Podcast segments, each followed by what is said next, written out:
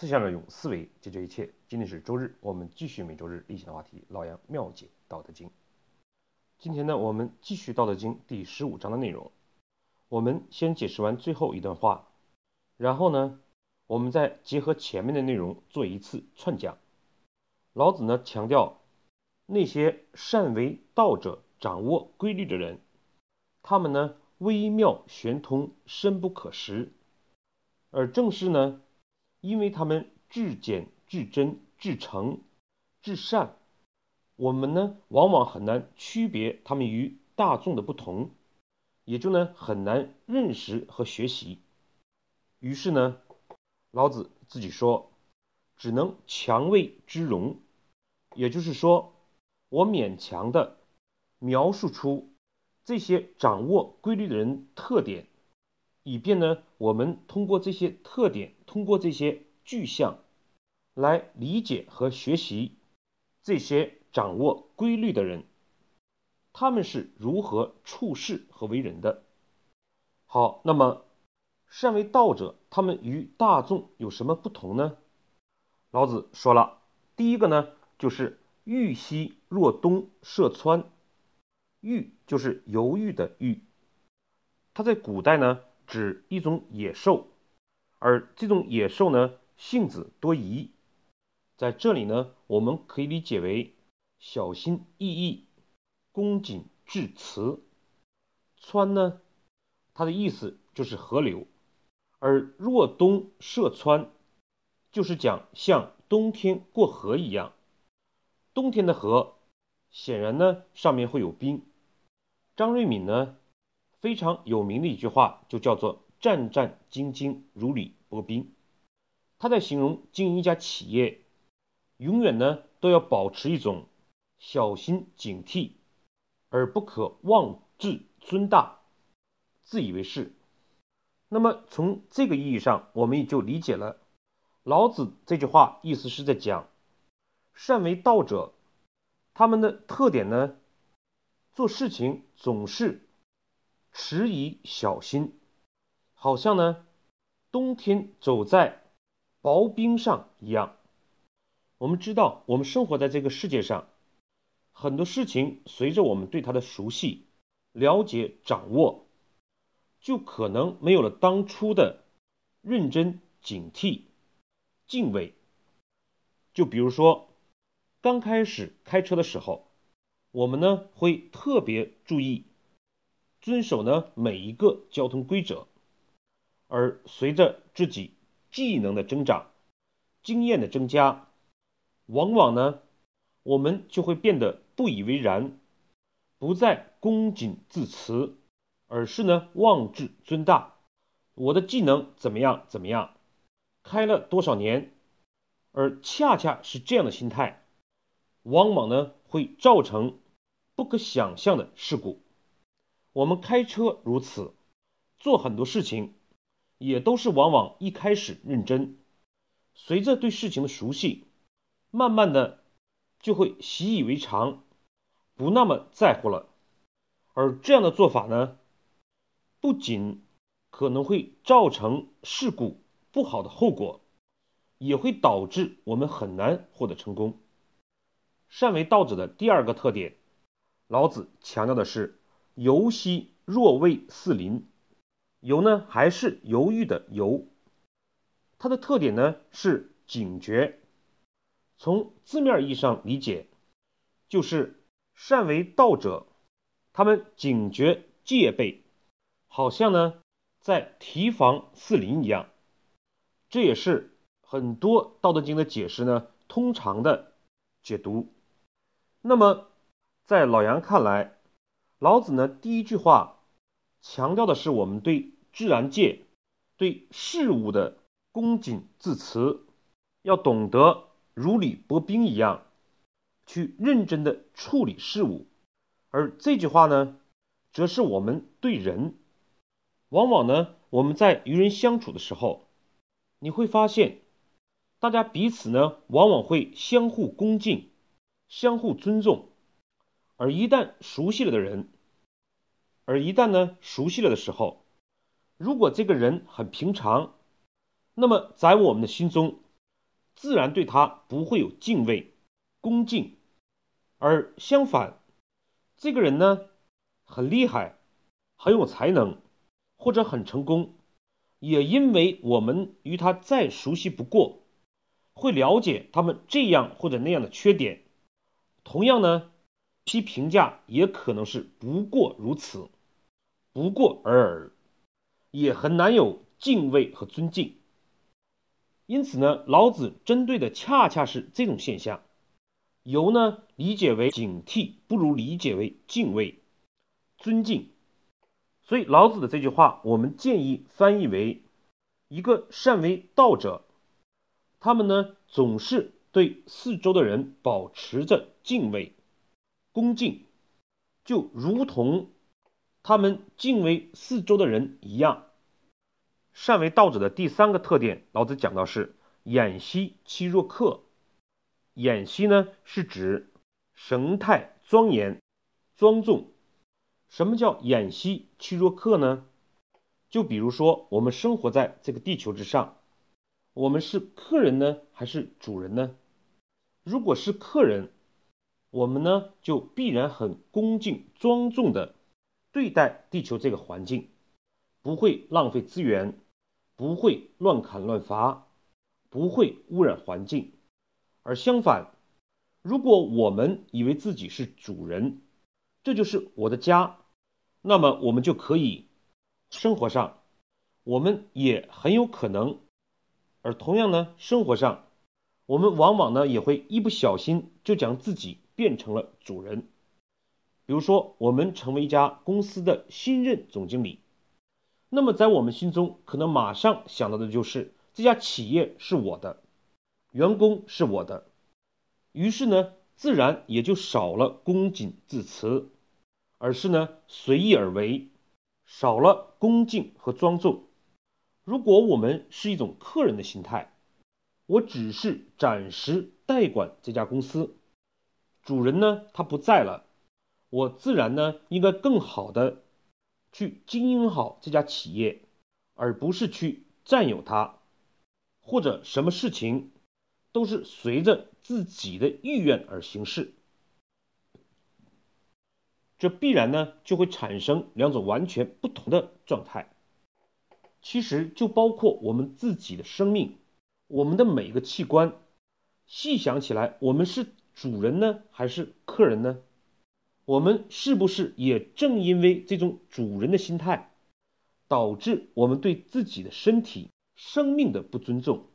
我们乱吃乱喝，晚上呢不认真睡觉，早上呢不按时起床，缺少锻炼，只知享受。而如果我们有一点客人的心态，是否能改变我们对待自己身体、对待自己健康？对待自己生命的态度呢？好了，那么前面这三点，老子是在讲一个掌握规律的人，他们不会因为熟悉就放任自流、自以为是，而是呢，像对待并不熟悉的、已经解冻的过河一样，小心翼翼、恭谨致辞。对待相处的人们呢？他们也不会因为亲近而失去敬畏，恰恰相反，他们永远保持着敬畏和尊敬。同时，对于他们所拥有的任何事物，都能以客人的心态，认为只不过是暂时经过自己之手，暂时的拥有，因此呢，就会更加庄重、珍惜、珍爱。这是老子呢，这是来解读善为道者的特点。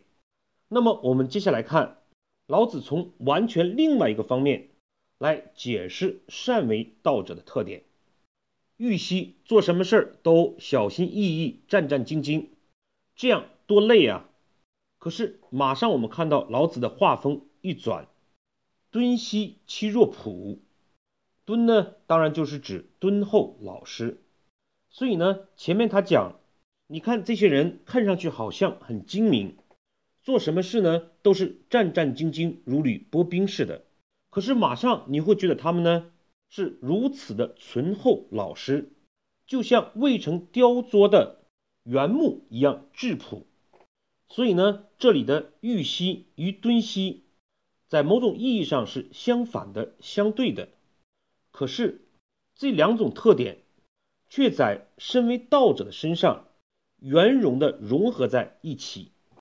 对这样状态的理解呢，有一个词是可以让我们去触类旁通的，这就是大智若愚。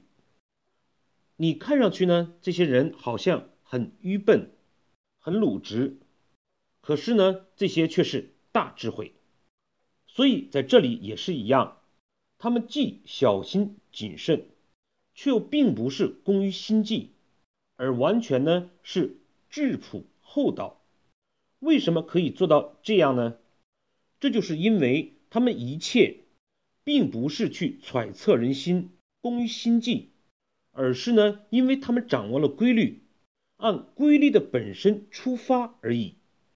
就比如说，别人呢跟你借了一千块钱，那么一个工于心计的人呢，可能会让你打个欠条。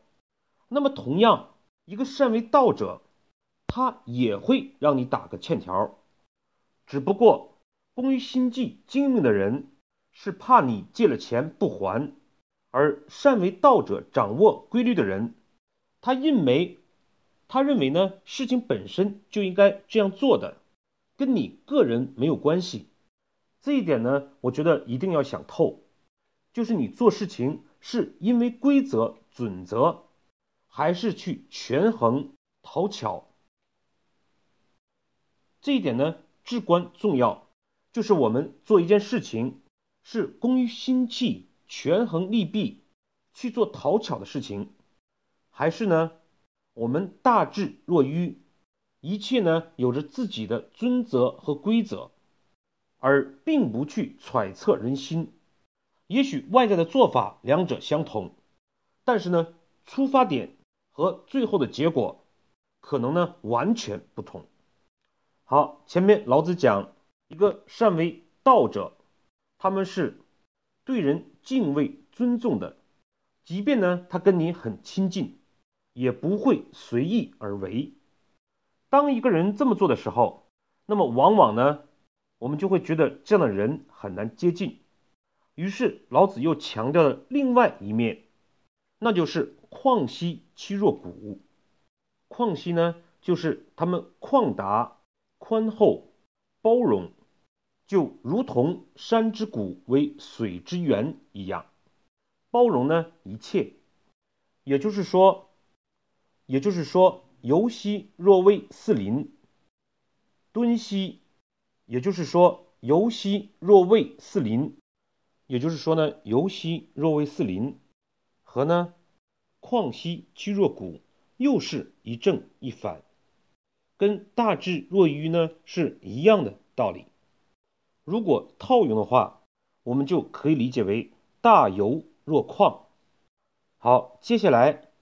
一个人到任何一个地方，都是偃兮其若客，都是那样的恭谨庄重。而接下来，老子又是话锋一转，浑兮其若浊。我们在前面呢，曾经讲过《道德经》这样一句话，就是错其锐。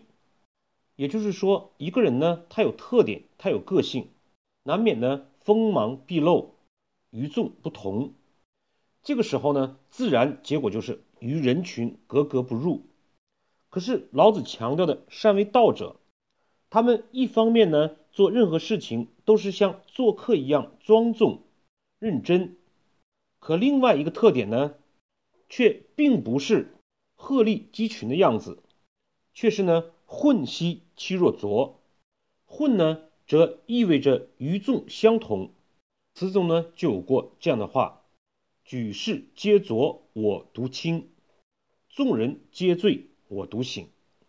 可是这样的做法呢，最后得到的也是一个流放，甚至是呢于世不入，最后呢投江自死。回想起来，我们到达一个新的环境、新的公司，首先呢，并不是去挑剔新环境、新公司的问题，马上就去改变它，而是呢适应它，甚至混同于它。然后呢，正所谓出自污泥而不染，和而不同。也只有这样的做法，我们呢才有机会去实现自己的心智，去改变这样的环境。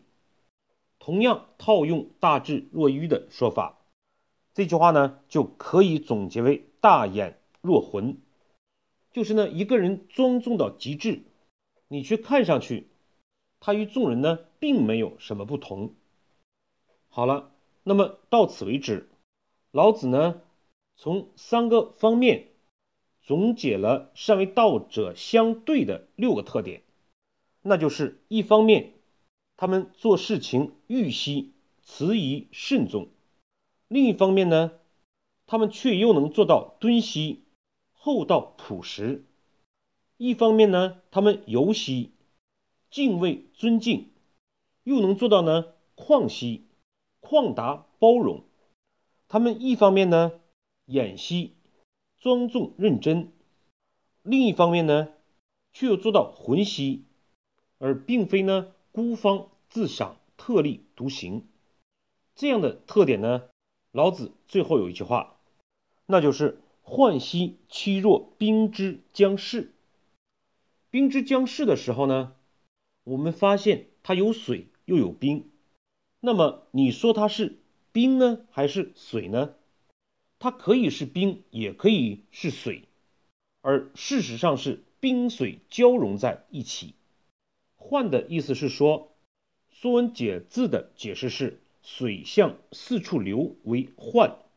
我们通常呢也有一个词叫“涣散”，所以呢，涣我们可以理解为不执着，没有我见、我能，而是呢是冰是水。不执着于一个具体的形态，而只是呢守内心真正的准则和规律，恰恰是这样。那么，一个懂得规律的人才能做到大欲若敦，大游若旷，大眼若浑，大智若愚，大成若缺。好，这样呢，我们就讲十五章的内容讲完了。我们呢对前后的内容做一次简单的回顾。首先，老子在这章里面强调的是，我们每个人呢，事实上都希望闭而心诚，用现在的话来讲，就是与时俱进，不断完善和提升自己。而要想不断革新、不断成长，我们往往呢就会遇到两种状态，一种就是面临很多事情我们理不清，感觉到很混沌、浑浊。如何能分清目前的状况，看清当前的形势，识别真正的自我呢？所以老子讲“静之徐清”，就是面对混沌的状态，不要轻易的采取行动，而是呢静观事物的变化，自然呢就会做到逐一止，从而呢理清我们的头绪。而另外一种情况，人们往往。会小富即安，取得一点进步之后呢，往往就会沾沾自喜。如何避免这样的状态呢？这就是动之徐生，也就是不能因为一点点的成功就停下来，而是呢小步快走，不求呢一时就成江河湖海，而是呢做到水滴石穿。我们回想起来自己每个。成功和失败，事实上都是我们遵守或者违背了上述的规律。因此呢，我们做到了上述的两点，也就解决了呢，我们往往会自满、自盈，而恰恰因为自满、自骄，它阻挡了我们的革新、成长，也就是老子讲的闭而心诚。因此，老子的这段话。就可以理解为，你想与时俱进，你就会呢，必须要避免自满，而要想避免自满呢，就需要懂得静之徐清和动之徐生。那么这样抽象的状态，我们又如何学习呢？这就是我们从以前成功的人、掌握规律的人身上去学习。但可惜的是，这些人呢，他们的做法往往是不可识的，难以识别和学习。所以呢，老子理出了成功者掌握规律的人七个特点，他们就是欲息、游息、眼息、幻息、敦息、旷息和浑息。有了这样栖息的外在状态的人，他们往往做事情就是微妙玄通，因为做事情能够进入到精微。所以呢，能找到玄妙之处，因为深入，因此做事情就不会受到阻碍。好，《道德经》的这一章内容我们就讲到这里，谢谢各位的收听。